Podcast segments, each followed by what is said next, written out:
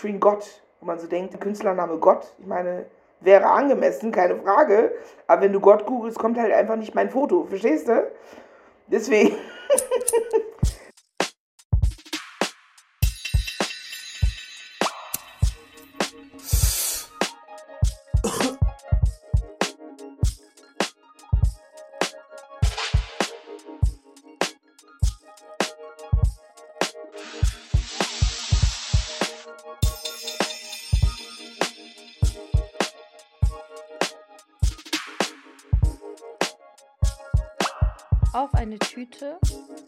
Widow mit Selma Burbank.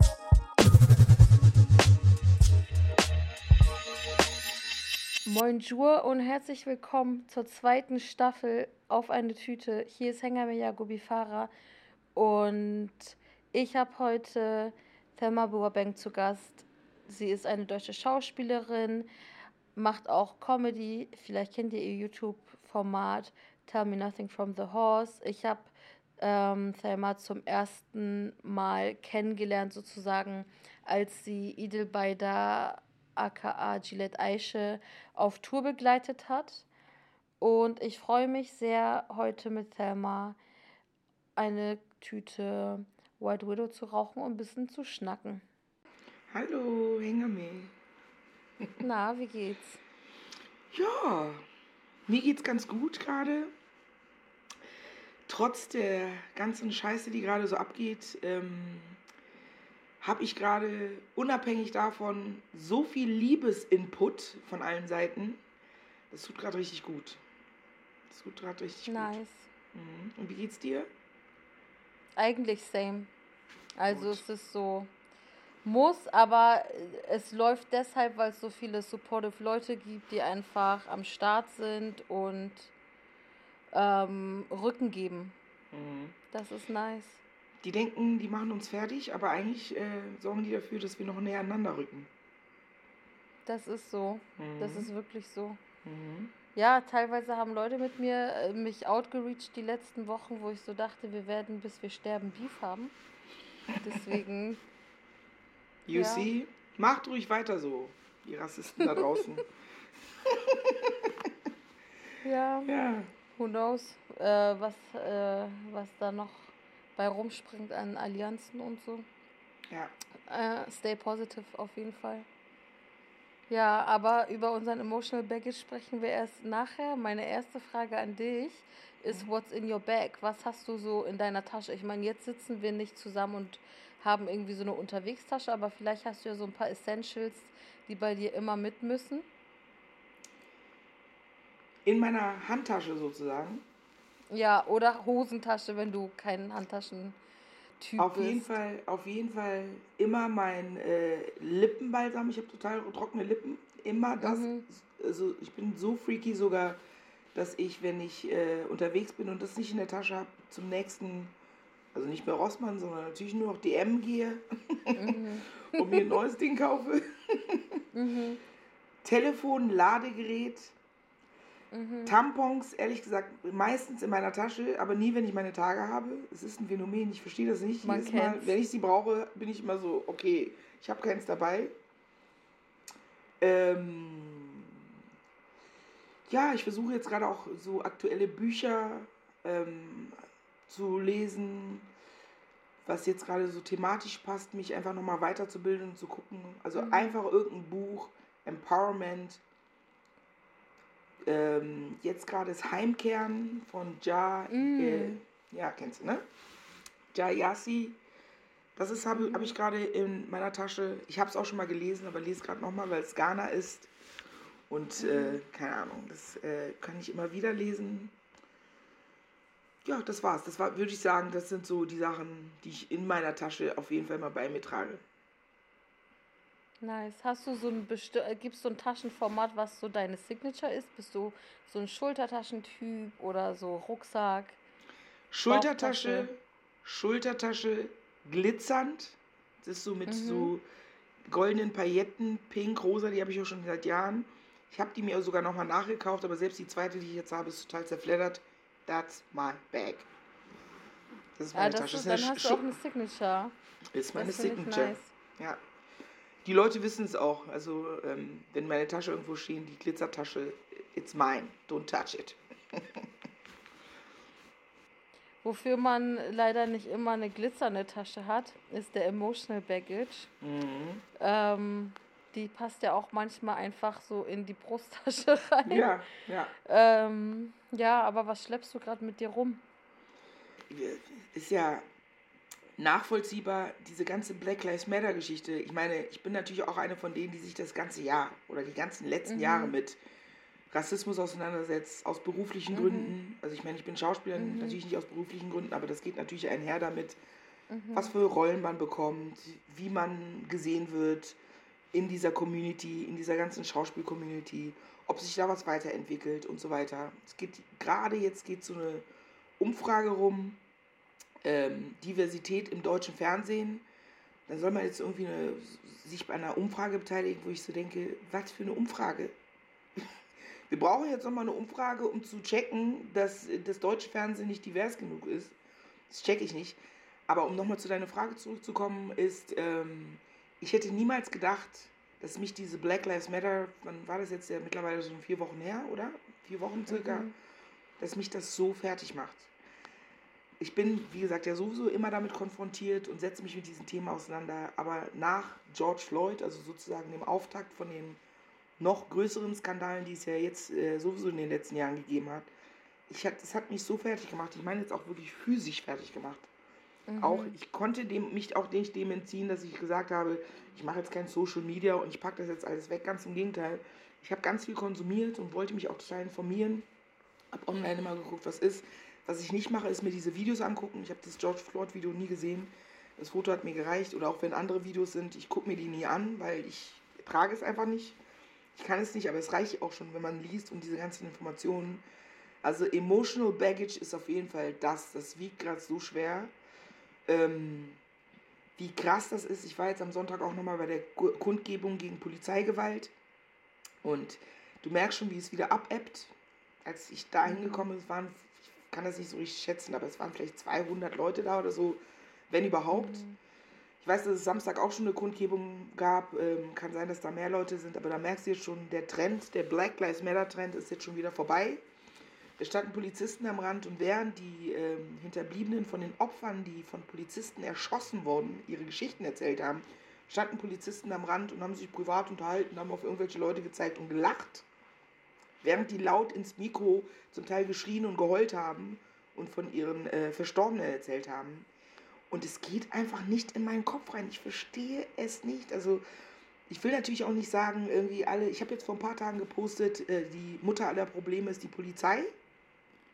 Natürlich bezieht sich das auf Seehofers Aussage und natürlich drehe ich das alles um und dann schreibt irgendjemand drunter, äh, wie kannst du sagen, hier pauschalisieren, ich habe Freunde, die Polizisten sind, bababa. Mm. Ich meine, die Leute, die mich kennen, wissen natürlich, wie es gemeint ist. Also man kennt ja auch den Spruch von Seehofer. Ist ja klar, ja. wie es gemeint ist, dass es ein direkter Bezug auf seinen Code ist. Und natürlich, ich will damit einfach nur sagen, ich will natürlich grundsätzlich nicht alle unter, über einen Kamm scheren. Also Pauschalisierung ist gerade in unseren Kontexten ja auch immer schwierig, aber ich kann immer nur den Kopf schütteln, weil ich nicht begreife, was hier gerade los ist und warum die Leute das nicht checken. Also in dem Fall jetzt gerade auch die Polizisten, wie gesagt, jetzt, äh, die am Sonntag da am Rand stehen, wie man so emotionslos sein kann, check ich nicht. Ja, das ist echt krass. Also so die Betroffenen so zu verhöhnen und so. Das, da wird mir richtig schlecht beim Zuhören. Ich check aber auch so diese ganze Blue Lives Matter Movement, die jetzt so hier und da so aufflammt, null, weil ich denke so, äh, die Polizei ist ein Staatsorgan, mhm. Teil der Gewaltenteilung und Gewaltenteilung heißt, man muss sie gegenseitig sich kritisieren. Also das hatte Amina Aziz auch bei dieser Pressefreiheitsdemo gesagt, es ist eigentlich Basic Demokratie, ähm, so einen Generalverdacht meinetwegen auch zu haben, weil man muss diesen Generalverdacht gegen verschiedene äh, Teile der Gewaltenteilung haben. So funktioniert Demokratie. Also weißt du, man ist jetzt nicht mal irgendwie krasser Antifaschist dafür, dass man irgendwie sagt, hey, kann das irgendwie sein? Death in Custody, Racial Profiling, dies, das, dass da irgendwie ein strukturelles Problem hintersteckt. Und Leute tun so, als, als also wenn du so the obvious so aus äh, so drauf hin äh, weist, als hättest du gerade äh, deren Mütter beleidigt, so. Das ist halt einfach genauso, wie du sagst. Also ich, äh, ich check's auch überhaupt nicht genauso, wie du gesagt hast. Es ging ja auch direkt ein Foto rum, auch in der USA irgendwie, ähm, wo Polizisten geschrieben haben, I can breathe. Also so T-Shirts mhm. bedruckt haben, wo man so denkt, also wie, wie meint ihr das? Wie kann das sein? Und nochmal, es sind nicht alle so, aber sogar ich kann eine Geschichte erzählen. Ich bin, als ich 2007 hier hingezogen worden bin, bin ich am Ostkreuz von Nazis äh, auch angepöbelt worden. Ich wollte vom Ostkreuz zum Ostbahnhof, kannte mich noch nicht so richtig aus, habe so einen Typen gefragt. Mhm. Es war der 2. Mai. Ich vermute mal, das mhm. waren so noch die Reste vom 1. Mai. So wirkte es mhm. ein bisschen mhm. von den Leuten her. Wie gesagt, ich war zu dem Zeitpunkt aber auch noch nicht so lange in Berlin. So ein Typ stand da im Hoodie. Ich bin hingegangen, ich so, kannst du mir sagen, welche Bahn ich nehmen muss? Und er so, verpiss dich! Und weil ich schon die Freaks hier in Berlin gewohnt bin, habe ich auch keine Angst gehabt. War ja. so, ey, ich will nur wissen, welche Bahn. Verpiss dich, habe ich gesagt. Dreht sich um, tritt mich volle Kanne. Also, weißt du, in den Arsch. What? Tritt mich volle Kanne. Plötzlich war ich umzingelt von vier weiteren seiner Kumpels, Kompanen, was weiß ich. Und ich stand in der Mitte, die haben mich geschubst, angespuckt und beschimpft. Und dann kam die Bahn und die sind abgehauen. Erstens hat mir keiner geholfen. Zweitens war ich natürlich so traumatisiert, bin ich am nächsten Tag zur Polizei gegangen. Und auch da, das war, das ist mir vor kurzem erst wieder eingefallen, jetzt in diesem ganzen Polizeigewalten-Kontext, mhm. dass sie erstens nicht äh, gesagt haben, Frau Brobing, setz dich mal hin, wir helfen Ihnen, sondern äh, warum kommen Sie denn jetzt erst? Jetzt erst? Also, äh, hätten die direkt gestern Abend kommen müssen, weil äh, die Bänder, die werden gelöscht, die werden gelöscht. Wo ich so denke, erstens glaube ich dir nicht, dass, du, dass das Band, was gestern Abend lief, schon gelöscht ist. Zweitens, wie redest mhm. du mit mir? Dann haben die mir netterweise, in Anführungsstrichen, eine Frau zur Seite gesetzt, die ich, während ich da heulen saß und irgendwie meine Anzeige aufgegeben hat, die ganze Zeit gesagt hat, Frau Burwing, wenn Sie die ganze Zeit heulen, dann verstehen wir Sie nicht. Sie verstehen Sie, müssen schon ein bisschen deutlicher reden. Und dann kam ihre Kollegin rein und während sie meinen Bericht abtippte, hat sie mit ihrer Kollegin die ganze Zeit über den Grillabend gesprochen, den sie am Wochenende haben. Wie lange warst du noch da? Ja, ich war ganz schön besoffen, ich bin ein bisschen früher abgehauen. Ja, so. Und das habe ich auch verdrängt. Ne? Also solche Dinge verdrängt man auch, weil... Und letztendlich die meisten meiner Freunde POCs, die ich frage, wenn die auch in Kontakt waren mit diesen Dingen bei der Polizei, gibt es keinen einzigen, von dem ich dir jetzt erzählen kann, der irgendwie äh, positive Erfahrungen gemacht hat mit der Polizei. Sorry, ist einfach so. Ist die Wahrheit. Also, wie du sagst, also Kritik muss sein. Seehofer will jetzt eine ähm, Studie machen, warum die Gewalt gegen die Polizisten so groß ist. Hä, Gewalt gegen Polizisten ist doch verboten. Braucht man doch keine Studie machen. Exactly. Da sagst du was. Sollten wir ihm vielleicht nochmal sagen. Vor allen Dingen habe ich auf Twitters auch gesehen, es gibt sowieso jedes Jahr eine Studie über Gewalt gegen Polizisten, die Herr Seehofer macht. Ich bin so, warum musst du jetzt so eine Story draus machen? Du machst es doch sowieso. Das, das ist so, kennst du diese Leute, die normal ihren Job machen, aber das nochmal so extra erwähnen, ja, ich habe auch das, das und das. Ja, ja, ja that's what you get paid for, Alter. Exactly, exactly. Er, er bricht ja auch seinen Urlaub ab, wenn äh, die leider eine Straftat begeht, weißt du, dieser scheinbar geisteskranke ähm, Schwarze, der, wann war das? Letztes Jahr diese Frau auf die Gleise geschubst hat. Mhm. Und zwei mhm. Wochen vorher gab es ja genau denselben Fall wo ein Weißer auch eine Frau auf die Gleise geschubst hat. Es war genau derselbe mhm. Fall. Hat Monsieur da seinen Urlaub abgebrochen? Frage ist tatsächlich, Hengame, was machen wir eigentlich? Also es ist alles so obvious, wir sehen es alle, wir kriegen es alle mit, alle sehen es. Ich finde es schön, dass wir näher zusammenrücken, dass wir unsere Communities jetzt stärker werden, dass wir unsere, mhm. äh, äh, dass, dass wir laut werden, dass wir Dinge sagen, aber die Frage ist tatsächlich, what can we do? Ich bin tatsächlich ein bisschen verzweifelt diesbezüglich. Ich denke, wichtig, und das, das passiert ja jetzt auch schon, und da müssen wir dranbleiben, ist, das Thema auf den Tisch zu lassen, dass man diese ganzen Derailing-Versuchen nicht nachgibt und ähm, einfach wieder, also dass die Leute immer mehr so diese Facts auf dem Schirm haben. Wir haben es sowieso auf dem Schirm, aber ähm, so äh, Annalena, die gerade zuhört, oder Henning sollen äh, sich diese ganzen Facts über ähm, was zum Beispiel unter Hashtag Polizeiproblem auch in den vergangenen Wochen geteilt wurde, habt die parat und packt die bei der nächsten Grillfeier mit euren Familien aus. Auch wenn Corona vorbei ist und äh, ihr dann auch richtig mit denen grillt oder Family Zoom oder sonst was, diskutiert mit denen und schafft so eine Awareness. Also das, ähm, das ist, glaube ich, so das Wichtigste. Ja. Ich habe gestern auch nochmal so ein Gespräch gefühlt. Ich habe das Gefühl, dass in unserer Bubble, also du in deiner, ich in meiner, wir in unserer POC, BPOC-Bubble mit den dazugehörigen Freunden, die jetzt auch total vogue sind. Ich glaube, das ist total realistisch, dass man, genauso wie du sagst, dass die sich gerade auch weiterbilden, dass die Bücher lesen, dass die versuchen, irgendwie sich dran an dieser Diskussion zu beteiligen. Ich befürchte aber fast, dass es wirklich einfach nur unsere Bubble ist. Also, mhm. weißt du, was ich meine? Ich habe irgendwie das Gefühl, dass wir, dass die Menschen, die es tatsächlich nicht betrifft, weil sie weiß sind, deswegen privilegiert, ihrem Leben nachgehen, am Blackout Tuesday irgendwie so eine schwarze Tafel gepostet haben, am nächsten Tag wieder ihr Schminktutorial, was auch okay ist, aber das ist, das ist aber auch die Realität. Das ist auch die Realität. Ich glaube, weiß nicht, ist mal so, können die es überhaupt nachempfinden? Wollen die es überhaupt nachempfinden? Und ich glaube, ab dem Moment, wo es dich nicht tangiert, Angst, dass das jetzt, der, wie gesagt, ich habe das Gefühl, der Trend geht jetzt, der Black Lives Matter Trend in Anführungsstrichen geht jetzt schon flöten. Und wenn du nicht betroffen bist, dann geht das Leben jetzt einfach weiter.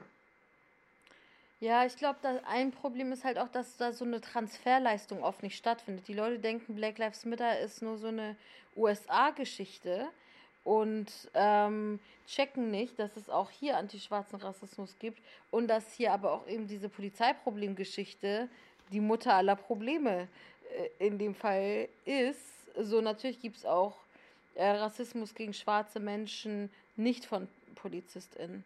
Da mhm. will, will, ich jetzt alle anderen nicht so äh, ausklammern, aber äh, so, du kannst nicht Black Lives Matter äh, und dann in Deutschland irgendwie sagen, aber bitte kein Generalverdacht. Absolut. Du den geileren genau. Sachen im Leben? Ja. Ich von dir gern gewusst, was ist deine It-Back? Wen oder was feierst du? Was ich gerade feiere, ist gerade meine mhm. Black Ladies Meta Gruppe. Ich habe äh, mhm. nach der krassen Demo da äh, mit diesen 15.000 bis 20.000 Menschen da in, am Alexanderplatz mhm. hier in Berlin mhm. das getroffen, weiß ja, wie das ist. Man sieht sich und sagt, man trifft sich und so, bla, und dann vergeht wieder ein halbes Jahr und es geht nicht auf, man kriegt sich auf die Reihe. Ich auf der, aufgrund der Tatsache, dass ich so ein Bedürfnis nach Sisterhood habe, nach wir müssen jetzt zusammenhalten, wir müssen auch vor allem näher zusammenrücken und gucken, wie können wir was machen, mhm. habe ich gesagt, Mädels, ein paar, die ich da getroffen habe, ich so, ey, ich äh, gründe eine WhatsApp-Gruppe, äh, machen, lass uns zusammensetzen, lass uns gucken, was wir machen können. Aber in erster Linie einfach mal, um zusammen zu sein, um uns gegenseitig zu empowern. Am 6. Juni, jetzt anderthalb Monate später, sind wir 145 Ladies in dieser Gruppe. 45 tolle Menschen sind in dieser Gruppe und ähm, das ist gerade, das ist so schön. Also egal, worum es gerade geht in dieser Gruppe, es ist wie so eine Army, die hinter jeder Einzelnen steht ich hatte selber jetzt so einen Fall, wo es um Namensnennung ging, wo wieder was mhm. schiefgelaufen ist. Ich habe ja bei diesem Video mitgemacht bei ähm, Caroline Kebekus und da hat die Produktion es irgendwie mhm. verkackt. Also sie selber hat mich überall getaggt. Tun aber irgendwie auf Spotify und YouTube, also den Plattformen, die am meisten besucht werden von allen Menschen auf dieser Welt, mhm. Gott, wo man so denkt, Künstlername Gott, ich meine, wäre angemessen, keine Frage. Aber wenn du Gott googelst, kommt halt einfach nicht mein Foto. Verstehst du? Ja. Deswegen, deswegen, warum steht da nicht mein Name? Und ich war so ja. abgefuckt von dieser ganzen Kacke und habe gedacht, ich kann nicht wieder kämpfen dafür, dass ich anerkannt werde für das, was ich geleistet habe.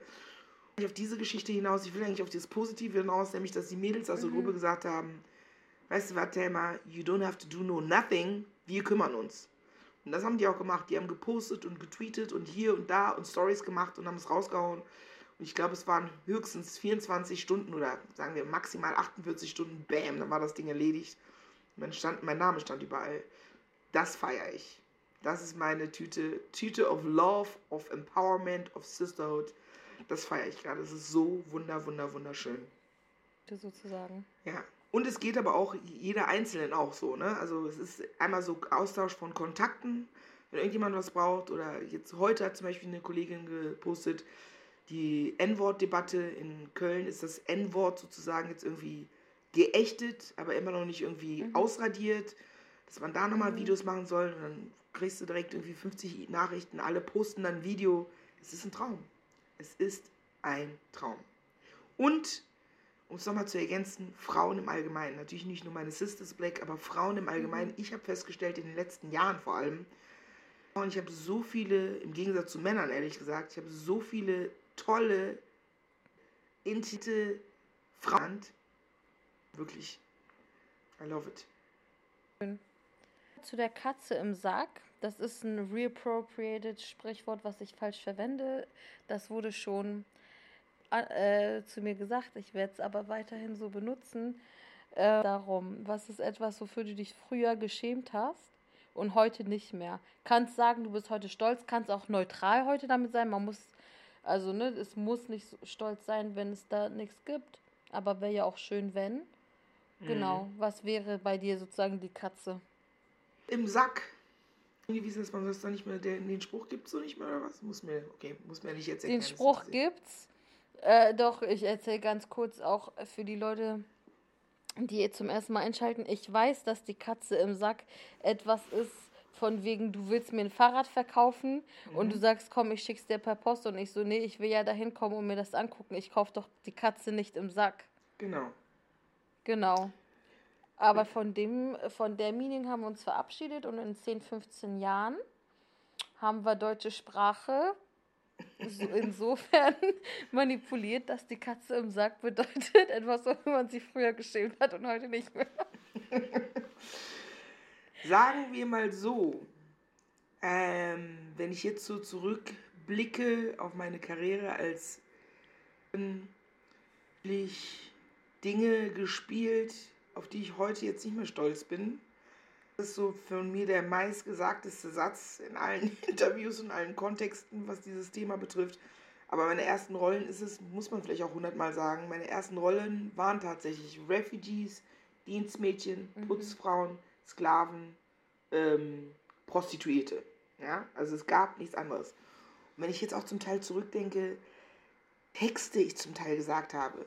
Also meine aller, allererste Rolle war in der Lindenstraße. Da habe ich eine AIDS-kranke Nigerianerin gespielt, die in der Lindenstraße angefahren kommt mit dem Taxi und der erste Satz, den ich sage, ist Excuse me, can you give me some money for my taxi? Figur wird eingeführt in, die Lindenstraße, kommt an, Mhm. hat sich ein Taxi genommen vom Flughafen oder Hauptbahnhof oder man weiß es nicht genau, fährt in die Innenstadt und schnort erstmal weiße Menschen auf der Straße an, weil sie selber keine Kohle hat. Also, Hengame geht natürlich gar nicht klar. Das ist was, wo ich mich natürlich jetzt im Nachhinein für schäme. Oder auch andere Rolle, was heißt schäme. Denken, es war meine allererste Rolle. Ich, voll die fette Tagesgage. Also für mich damals so, wow, so viel Geld kriegt man nur für einen Tag kommen. Ich habe das alles gar nicht gecheckt, was da los ist. Wie, die bezahlen mich dafür, dass ich da vor der Kamera stehe. Überhaupt die Chance zu haben. Natürlich jetzt mit meiner Wokeness und Awareness und mit all dem, was ich auch bis jetzt erreicht habe, würde und könnte ich das natürlich nie wieder machen. Andererseits ist natürlich, wenn ich den ganzen Mist nicht gemacht hätte, leider, diese ganzen Klischee-Rollen nicht, diese ganzen Rollen bedient hätte, hätte ich natürlich wahrscheinlich gar nicht gedreht, hätte nichts auf meiner Vita stehen, hätte kein Showreel, hätte kein Material und wäre dann auch somit nicht da, wo ich heute bin. Also will heißen, genauso wie du es eben schön formuliert hast, gibt Dinge, für die ich mich schäme, im Sinne von, ähm, ich würde sie heute als erwachsene Frau nicht mehr machen oder als perspektive blickende Person nicht mehr machen. Ähm, wichtig auch, diese Erfahrung zu machen. Also ich kann auch jetzt von diesen ganzen Erfahrungen und Erlebnissen am Set, von den rassistischen Situationen auch am Set erzählen, weil ich sie erlebt habe. Ne? Also nicht, dass es geil ist, aber trotzdem kann ich auch sagen, hier, das und das hast du zu mir gesagt und das und das ist passiert. Also ich kann auch immer wieder auf diese Dinge hinweisen, meine ich. Ähm, also das ist zum Beispiel was, oder auch eine Geschichte, wo ich in einem Tatort mitspiele und der Regisseur zu mir sagt, jetzt kommst du in die Küche, wunderst dich über die Mikrowelle, wunderst dich über den Kühlschrank und wunderst dich über den Fernseher. Ich so, hä, warum? Weil du das nicht kennst. Ich so, hä, warum kenne ich das denn nicht? Weil du aus Afrika kommst. Ich so, sag mal, wie meinst du das? Also ich habe es als Refugee geschafft, übers Mittelmeer hier nach Deutschland zu kommen, aber ich weiß nicht, wie eine Mikrowelle aussieht oder was. Ist das dein Ernst? Ist das dein Ernst? Ja. Wie meinst du das?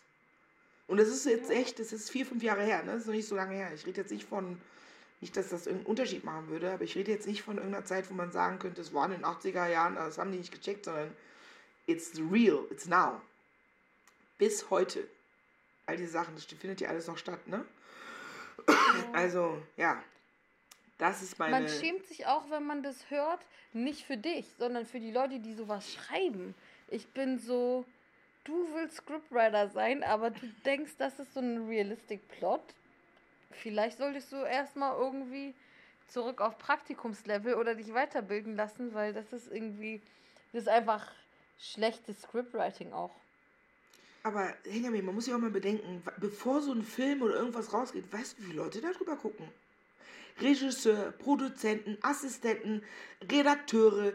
Es gibt ja so viele Leute, die sowas durchlesen und erstmal abzeichnen müssen, bevor es rausgeht, wo man sich denkt, wie kann das sein? Also alle, die ihr das gesehen habt, genauso wie damals dieser Skandal mit ähm, Willkommen bei den Hartmanns, dieser unterirdische Film, wo es auch irgendwie, bei, ich weiß nicht, erinnerst du dich da noch? Das war vor zwei Jahren, drei Jahren, äh, so ein Wannabe-Komödie, äh, Refugee-Film, also so eine deutsche Familie mhm. nimmt aber auch nur aufgrund der Tatsache, weil es gerade, weil die Hippie-Freundin von nebenan auch Refugees aufgenommen hat, also sie trifft sie mhm. zufällig und dann so, was, die jetzt schon Refugee, dann will ich aber auch einen. Also so ist, wird die Geschichte auch eingeleitet. Und dann nehmen die halt einen Schwarzen auf in ihrer Familie, der natürlich alle möglichen schlechten und schlimmen Sachen erleben muss, die total witzig sind, in Anführungsstrichen. Mhm. Und dieses Plakat, das, der Film heißt Willkommen bei den Hartmanns und der einzige, der auf diesem Plakat anscheinend nicht willkommen war, war die Hauptfigur, um den es geht. War nur die Weißen auf dem Plakat. Nur der Typ, der Eric Carbongo, der Schauspieler, war nicht auf dem Plakat. Und das ist genau dasselbe. Ja, tut uns leid, hm, musste alles schnell gehen. Nee, bevor ihr so ein Plakat druckt, geht das durch so viele Hände. Das müssen ja. so viele Leute sehen. Jede Farbe, nehmen wir die blau, nehmen wir die blau, bababa, können wir gucken, nehmen wir den Schriftzug. Also bevor, es wird so krass durchdiskutiert, bevor das ist, erzählt mir nicht, ihr habt es nicht gesehen. Deswegen. Ja, musste schnell gehen, als ob das so ein Instagram-Post von so einem 13-jährigen Geburtstagseinladung oder so ist. Aber, aber echt. Ja, es ist, ist, ist äh, schwierig. Ich sage trotzdem mal, je ne regrette rien weil, ähm, und, oder wie Kölner sagen auch immer, et küt wie et küt und et hat noch immer Jodjiang. Also es kommt, wie es kommt und es wird auch mal gut gehen. Weil letztendlich man ähm, zerrt ja an seinen Erfahrungen, hoffentlich. Das ist, äh, die, äh, äh, das ist die Voraussetzung, mhm. meine ich mhm. natürlich, dass man aus den Dingen, die man macht, hoffentlich auch lernt und nicht immer wieder dieselben Fehler macht. Aber ich würde auch sagen, man hat es einfach gemacht und ich äh, hoffe, dass ich an den Fehlern, Dingen, die mir einem passieren, einfach wachse und weiß halt, ich würde es nicht mehr machen. Das ist einfach so. Das ist NRW. Meckenheim, das ist NRW. Das ist, bei, so eine kleine Stadt bei Bonn. Da bin ich groß geworden mhm. worden und aufgewachsen. Also ich bin in Meckenheim zur, in den Kindergarten gegangen, in Rheinbach, die, eine Stadt, die sechs Kilometer weiter weg ist, äh, aufs Gymnasium, aufs St. Josef Gymnasium. Das war so ein Nonnenbunker. Also ich hatte wirklich bis zur siebten, achten Klasse zum Teil noch nicht in allen Fächern, in Religion, in Bio oder so, Nonnen, die mich unterrichtet haben. Daneben gab es direkt das Palotti, das war das Junggymnasium, da war mein Bruder. Und ab der Oberstufe waren wir dann mit den Jungs zusammen, verstehst du? Mhm. War es aufregend? Oder eher nervig? Ach ja. Ja, also letztendlich muss ich auch, wenn ich so zurückblinke, wenn ich so mit andere Leute höre, Freunde höre, was die so für Stories erzählen aus ihrer Kindheit und Jugend auch schon in Bezug auf so Racism und so, muss ich echt sagen, ich bin nicht richtig behütet aufgewachsen an Meckenheim und Rheinbach. Klar sind auch Sachen passiert, klar habe ich auch in der Schule und auch mit Lehrern Rassismuserfahrung gehabt, aber dass ich mich jetzt mhm. regelmäßig mit irgendwelchen Leuten prügeln musste oder irgendwelche Sachen passiert sind, das in dem Rahmen war es dann schon sehr, sehr friedlich und sehr, also letztendlich total behütet auf jeden Fall. Und nach dem Abi bin ich halt nach Köln gezogen, also immer NRW und seit 2007 bin ich in Berlin. Zehn Jahre. Auch schon 13 Jahre. Wo kommst du her? Bist du richtige Berliner? Norddeutschland. Norddeutschland. Norddeutschland. Hm. Deswegen, ich esse auch gern Lakritz und sowas, Hering nicht, aber bin auch Vegetarierin. Das ja. ist so norddeutsch, Alles ja? immer so, Lakritz isst du? Ich so, ja. Doch, ich mag Lakritz auch, aber it's not my favorite. Ist das so norddeutsch? Kommt Lakritz aus Norddeutschland oder was? Mm, ist sowas Skandinavisches. Mhm. ursprünglich. Aber ich ja, habe immer als Kind so mir so auf dem Schuhweg dieses Lakritzpulver geholt, immer so Finger angespuckt und so reingedippt. So auf MDMA-Basis, aber es war halt so Salmiakpulver. auf MDMA-Basis, ja, I like. Ja. ja. Es gibt noch, äh, wo wir jetzt beim Thema, es war nämlich in so einer Tüte, bleiben wir bei der Kategorie eingetütet. Und zwar ähm, geht es darum, was ist eine Errungenschaft von dir oder wenn man so will, eine Leistung, ähm, stolz bist, die du dir aber nicht in den Lebenslauf schreiben kannst. Also kannst jetzt nicht sagen, der Preis, der Preis, das Einkommen und so, sondern etwas, was für den Lebenslauf nichts ist, aber du bist trotzdem stolz drauf to be honest, auch wenn es ein bisschen boring ist, die Gründung dieser Gruppe. Gründung dieser Gruppe, dieser Taskforce. Ich weiß nicht, was daraus wird, wie wir das machen, aber ähm, das ist tatsächlich gerade meine größte Errungenschaft und sagen nochmal Tell Me Nothing from the Horse, mein Comedy-Ding, weil es ja auch so mein eigenes Ding ist, aber das kann ich mir natürlich auf den Lebenslauf schreiben. Da rein. Also ja, kann ich sagen, die Gründung dieser Gruppe, die Gründung dieser, dieser super Menschen, die sich jetzt gegenseitig empowern. Das ist wie, als hätte man ein eigenes Netzwerk gegründet, ohne es zu wollen, ohne es zu forcieren. Es ist einfach passiert und es passieren so viele Dinge mit gegenseitiger Unterstützung, mit Austausch von Businessen, mit Austausch von, äh, gibt es einen äh, schwarzen Frauenarzt, Frauen hier in Berlin oder Hautärzte, Ärztinnen in Berlin. Weil und mit unserer Haut, das ist wirklich auch nochmal so eine Sache, wo du dann irgendwie, die kennen sich natürlich auch mit unserer Haut nicht aus und auch sagt, ey, cool, ich kenne jemanden, der kann mir endlich mal meine Fragen beantworten und erzählt mir nicht irgendeinen Mist, mhm. wenn ich da in der äh, Praxis sitze. Das ist meine Errungenschaft, die ich mir wahrscheinlich nicht auf meine Lieder schreiben kann, aber auf die ich wirklich sehr, sehr stolz bin. Und das bin natürlich jetzt nicht nur ich allein, sondern sozusagen die Community, die es macht. Aber ja, a lot. Der das macht. Ja. Auch schon bei der beim Finale. Schon? Ähm, Nein! Ja, I'm sorry. Aber ich meine, ähm, wir können auch noch ein bisschen weiter plaudern. Es ist nicht so, es ist, äh, also es muss nicht danach aufhören, aber meine, also genau. Ich komme trotzdem zur Kategorie. Bitte. Und zwar ist es die Schultüte. Äh, hat nichts mit Schule zu tun, sondern eher so was Symbolisches. Du packst eine Schultüte für jemanden, etwas, was du jemandem auf dem Weg mitgeben willst. Du kannst Gegenstände reinmachen, Tipps, Songs, Snacks, was du willst. Gern jedem so mitgeben. Auf jeden Fall, ich finde, in eine Schultüte gehört auf jeden Fall was Süßes. Keine Frage. Mhm. Ist, jedes äh, Kind hat es verdient. Meine Mutter ist total süß. Die hat mir damals in unsere Schultüte so Bananen und Äpfel gepackt. ja, geil. Das ist wie äh, diese Mandarinen in Nikolausschuhen. Genau. So Mandarinen, ich nehme mir die aus dem Obstkorb. Das ist jetzt nichts, wo, wo man so auf Geschenk machen muss.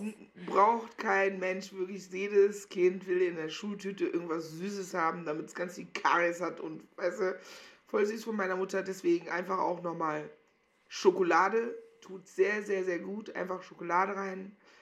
Dann finde ich, ist es Hast du eine Lieblingsschokolade ganz kurz? Mm, ich mag gerne so alles, was so Schokonuss ist, gerne. Schokokeks mm. mag ich auch gerne. Und mhm. aber auch mhm. weiße Schokolade crisp. Mm. You like? Voll dabei. Vor allem diese Nussbeißer oder Nussknacker, Aldi. Das mhm. ist immer, wenn meine Eltern in Iran fahren, so palettenweise diese als Mitbringsel. ist einfach the real deal. Man kann nichts sagen. Sein. In die Tüte. Jedem in der Schultüte, wenn ich so an Kinder denke, dann ist, finde ich so, oder Hoffnung. Also vielleicht bin ich auch ein bisschen naiv, aber ich habe so das Gefühl oder die Hoffnung, dass die Jungen, die jetzt kommen, die nach uns kommen, dass ja auch in dieser Black Community, mir, wenn ich so auf Afrobeat-Partys gehe, die ganzen Mädels, die so 10 Jahre, 15 Jahre jünger sind als ich, die haben eine Power. Das ist nochmal so eine ganz andere Awareness und Wokeness die tragen ihre Kopftücher bei uns. In, als ich jünger war, ich bin zwar in der Ghanaian Community groß geworden mit meinen ghanaischen Eltern und so weiter, also ich war so, so in der Black Community unterwegs. Trotzdem war meine Emma konfrontiert mit Afrika, UNICEF, Fliegen um die Nase, dicker Bauch, äh, lebt in einer Hütte und so weiter. Die Generation, mhm. die jetzt kommen, habe ich das Gefühl, die sind eher so ich will nach Afrika, ich bin Afrikanerin, ich will irgendwann mein Business nach Afrika, ich höre afrikanische Musik. Also es ist keine Scham oder irgendwie so ein Gefühl von, das ist ein Kontinent, mit dem wir nichts zu tun haben oder es ist nicht die dritte Welt, sondern it's home. Also es ist so ein Bezug mhm. zu, ähm, zum Motherland. Und deswegen, ich glaube, man braucht so ganz viel Kraft. Das ist das, was ich sehe, würde ich allen mitgeben sozusagen. Liebe, Liebe, weil ich glaube, dass das nicht immer geht, dass man liebevoll und man muss auch laut sein, man muss sich auch manchmal wehren und ich bin absolut mhm. eine Pazifistin, ich rede jetzt nicht von Gewalt, aber ich glaube, manchmal muss man einfach laut werden. Aber was ich jetzt mhm. auch, um nochmal zu dieser Gruppe zurückzukommen, mein, meiner Gruppe, die ich gegründet habe, dass egal wie viel Beef es da auch gibt, also jetzt keinen krassen Beef, aber natürlich gab es auch in unserer Gruppe diese Light Skin, Dark Skin Debatte. Ich weiß nicht, mhm. inwiefern du damit äh, dich damit auseinandergesetzt hast oder weißt. Mhm dass da auch natürlich, da sind Lightskin, Darkskin, Privilegien, bababa. Aber wenn es dann um irgendwas geht, dann Love is ruling. Dann geht es nur darum, mhm. empowern, beieinander sein und ähm, äh, sich gegenseitig unterstützen. Dann am besten verpackt, aber ich glaube, ich würde am liebsten, wenn es das irgendwie geben könnte, Teach One, diese ähm, mhm weißt du, Plattformen, wo man sich einfach, erstmal dieser Gedanke einfach each one, teach one, also sich gegenseitig an die Hand nehmen, unterstützen, aber auch einfach, wenn es nochmal um Jugend geht, Geschichte, Unterricht, was bringt man, nimmt man den, äh, gibt man den, äh, der neuen Generation den Menschen mit? Also wenn man mhm. rassistische Strukturen hat und das auch so lernt, sozusagen, was ich sagen will, eigentlich bräuchte man neue Geschichtsbücher. Das will ich eigentlich sagen. Ja. Es braucht neue Geschichtsbücher, die einfach aus einer anderen Perspektive erzählt werden und einfach auch mal die Wahrheit. Das würde ich jedem Kind sozusagen in die Schultüte packen. Hier, that's the truth. Also es ist nicht nur das, ähm, Bismarck war nicht nur Reichskanzler, sondern ist auch mitverantwortlich für die äh, Kolonien in Deutschland. Also dass man solche mhm. Dinge auch weiß. Und nicht beschönigt mhm. und aus einer weißen Perspektive erzählt, sondern dass man sich mit diesen da Sachen auseinandersetzt. Dass es immer noch Straßennamen gibt, die äh, äh, die nach äh, Massenmördern benannt werden. Also sowas halt. Einfach Geschichtsbücher, ja. Knowledge. Vielleicht kann man es so verpacken. Knowledge. New Knowledge. Das heißt nicht New, sondern True Knowledge vielleicht einfach. Ja. Ist voll, oder? Ich meine, dies, nee, genau. Wenn du jetzt nicht gerade unten alles so zustoffst in der Schultüte, damit es, äh, damit nicht so viel reinkommt, dann kannst du ja auch selber bestimmen, wie viel reinpasst. Aber ich denke, die ist jetzt prall gefüllt. Und die können wir unseren Leuten ja. so mitgeben. Ja. Thelma, es war sehr schön mit dir auf eine Tüte ja, White Widow zu äh, Videocallen und ein bisschen zu quatschen. Die unbedingt wichtig ist, dass man, dass man sich ein bisschen benebelt, damit man auch ein bisschen klarkommt in der heutigen Zeit, in dieser Welt. Definitiv. Voll. Definitiv. Voll. Und genau. Ich meine, du hast ja auch dein, einen deiner Kiff-Charakter in deiner Show. Tell me nothing from the horse. Wer da nochmal sich mit dir auf eine Tüte treffen will, kann auf jeden Fall da auch nochmal reinklicken. Schön, dass ihr wieder zugehört. Nee, ich mache dir den Gefallen, dass ich einen Podcast mache.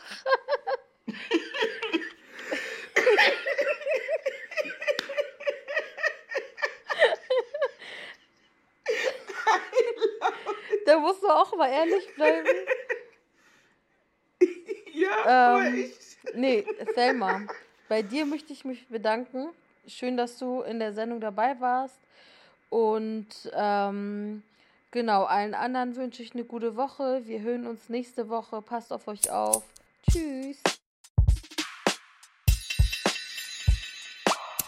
Das war der Podcast auf eine Tüte. Der Jingle wurde von Neda Sanae aka Nedalot produziert. Konzept, Produktion und Redaktion sind von mir, Hengameya Gubifara.